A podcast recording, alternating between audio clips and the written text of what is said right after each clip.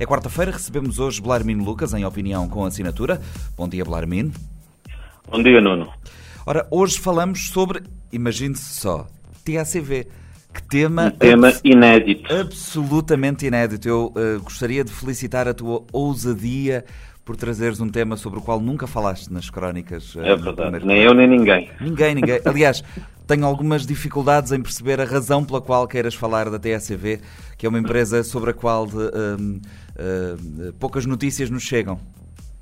É verdade, é verdade. Ironia à parte, Vladimir Lucas, vamos então à crónica desta semana. Senhor, muito bom dia, senhores ouvintes da Rádio Morabeza.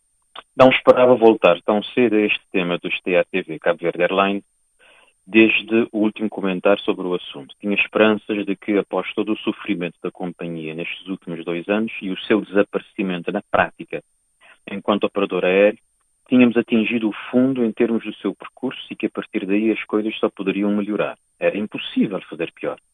Seja pelas circunstâncias externas, que são óbvias e impactaram necessária e pesadamente os planos estratégicos de desenvolvimento da empresa, com a pandemia em primeiro lugar, seja pelas opções de gestão ou falta delas, a situação da companhia era tão má e desesperada que considerava que só seria possível a partir daí que as coisas melhorassem, ainda que tenuemente. Afinal, sempre ouvi dizer que se boca ir, boca de passar chão. No entanto, no que se refere à nossa estimada TACV Cabo Airlines, esse princípio da vida e já agora da física não se lhe aplica e é sempre de esperar que se as coisas estão mal, então podemos contar que se vão tornar ainda piores antes, eventualmente, de começarem a melhorar. Eu até estava efetivamente otimista com a tímida retoma dos voos e a direção que as coisas estavam a tomar, ciente, claro, de que o caminho era escabroso, que existiam e existem montes de problemas por resolver dentro da estrutura da empresa e que, com certeza, a mesma iria continuar ainda por bastante tempo a ser um sorvedouro de dinheiros públicos.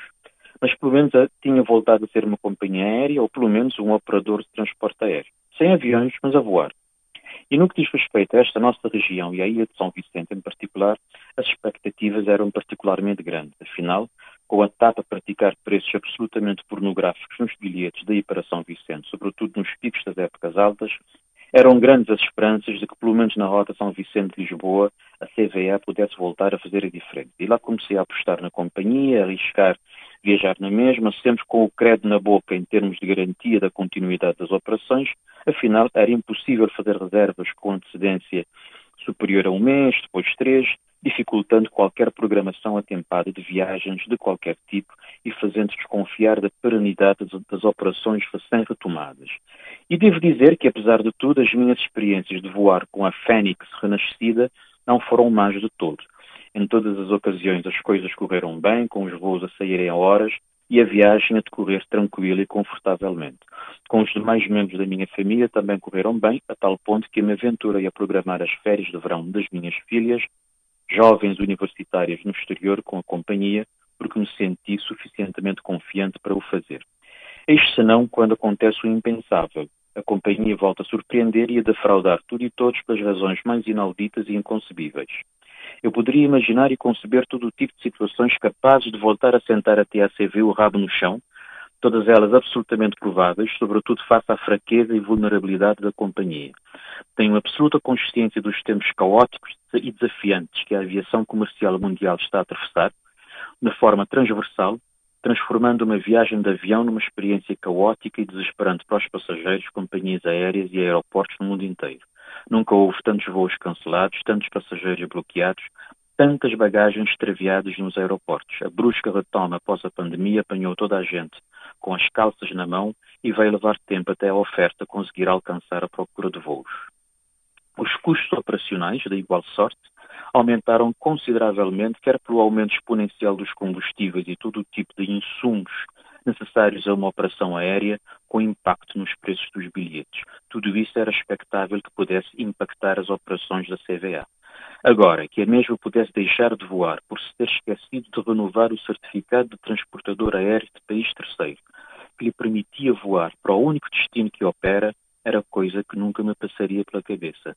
Isso é demasiado kafkiano até para Kafka. E o pior é que continuo, tal como a generalidade dos cabo-verdianos, sem saber quais os motivos pelos quais isso aconteceu, pela simples razão de que ninguém se dignou vir a público esclarecer a opinião pública em relação a esse facto gravíssimo. Da administração da companhia, nem um pio. Prefiro pensar que estão de tal forma envergonhados com a situação que não têm coragem de vir dar a cara e esclarecer o que se passou, tão grande é a sua culpa no cartório. Recuso-me a pensar que entendam não dever explicações aos cabo-verdianos e clientes em geral. Do governo, apenas desculpas piedosas e tentativas espúrias e ridículas de explicação do inexplicável. Um dia espero se fará luz sobre este, este episódio, mais um, deste drama shakespeariano da Cabo Verde Airlines. Vá lá que a situação que nunca deveria ter acontecido já se resolveu. Mas até quando? Cheira-me que terei de voltar a este tema daqui a pouco tempo. Até porque tu gostas. Belarmino Lucas, muito obrigado. Espero que uh, as uh, viagens que tenhas uh, marcadas só aconteçam daqui por diante e que não, não tenha esta situação deixado ninguém em terra. Sim, é já em setembro e espero que até lá ainda haja voo daqui, a, daqui até setembro muita, muita coisa pode acontecer, de facto. Muita coisa exatamente, exatamente. Acontecer. Se calhar podem esquecer-se de pagar o seguro, combustível. Nunca, se, nunca se sabe. Vladimir Lucas, até para a semana, obrigado. Até para a semana, Nuno.